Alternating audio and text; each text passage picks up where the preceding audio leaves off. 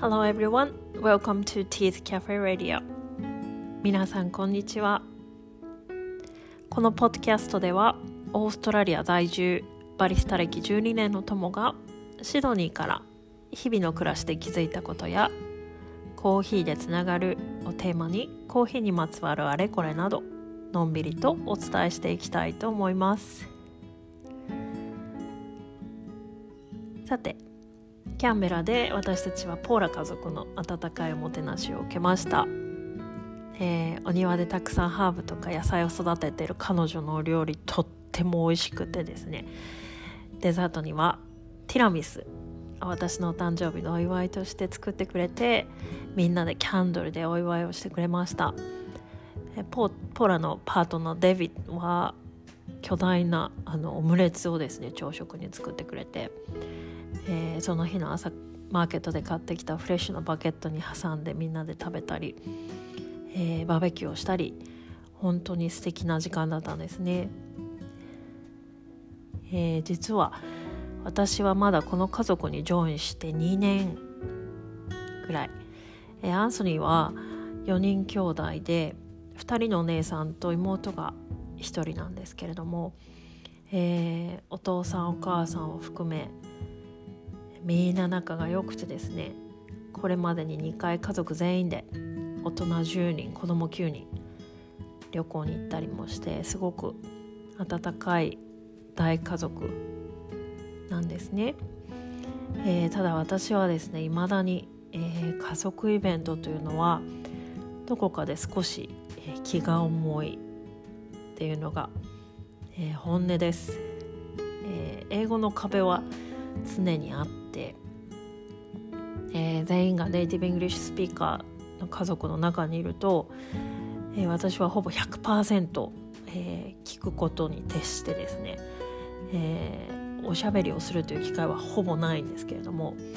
まあ、アンテナを張りっぱなしなので、まあ、実はとっても疲れるんですね。でみんながドーって笑ったりするような状況で、まあ、キョトンってなってしまうようなことも何度もあったりします、えー、もちろんみんな私の英語レベルっていうのは分かってくれているので、えー、誰もいい意味で何とも思ってないっていうのは分かってるんですけれども、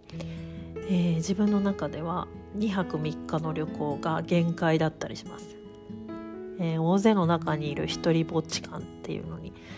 耐えられなくなっちゃうんですよねえー、しかもこの一人ぼっちの感情を作っているのは私自身で、えー、誰からも仲間外れにされているわけじゃないしむしろウェルカムな環境の中にいるのに、まあ、一人で勝手に居心地悪くしてるっていうのは理解しているんですね。えー、今回は特に子どもたちや、えー、ポーラー自身もう少し風邪気味だったっていうのもあって私は少し申し訳なく申し訳なく思ってたっていうこともあります。さらに彼らが実は2週連続でホストしていたっていうことをしてた知っていたっていうこともあってですね、えーまあ、自分の居心地の悪さも相まって、えー、2泊の予定1泊にした方がいいんじゃないかなとか、えーとポーラ家族がですね少しブレイクできる時間を作った方がいいんじゃないかなとか、えー、日曜日の朝にはすでに考え始めていました、まあ、ただですね、まあ、それでも、えー、子供たち私たちの子供たちは、まあ、1秒でも長くいとこと一緒にいたいっていうのもですね、まあ、分かってはいたんですね。でまあ結果的に、えー、私の心配事は見事払拭されまして、えー、ポーラはしっかり勉強の時間とヨガの時間と、えー、デビッドは仕事をする時間と。子供たちはですねミュージアムへ一緒に行った後は映画を見ながら少しお家でゆっくりする時間。で私は、えー、一人で思う存分ミュージアムとギャラリーを満喫する、えー、アンソニーはバルコニーで昼寝と読書、えー、みんなですねしっかり自分の方法でそれぞれの時間を楽しむっていう過ごし方ができたんですね。もちろん子どもたちが大きくなってきたっていうことや、まあ、家族という親しい間だ間柄だからできるっていうことはあると思うんですけれども、まあ、いい意味で良い距離感というか、まあ、ほったらかしにしてくれるそれぞれがやりたいことできる、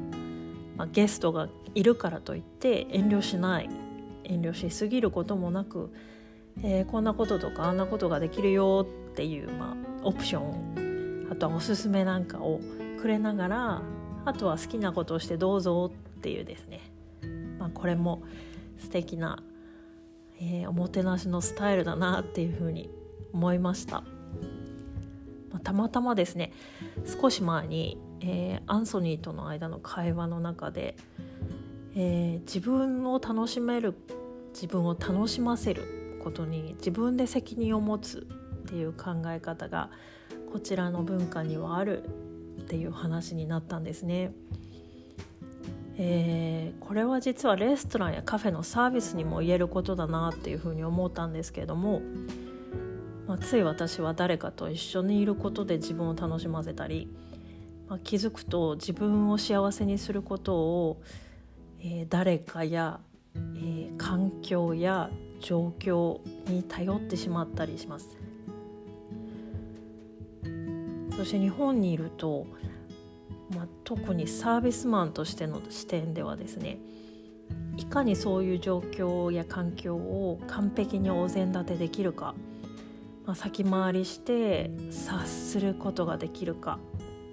お客様に対してですねということを考えがちになります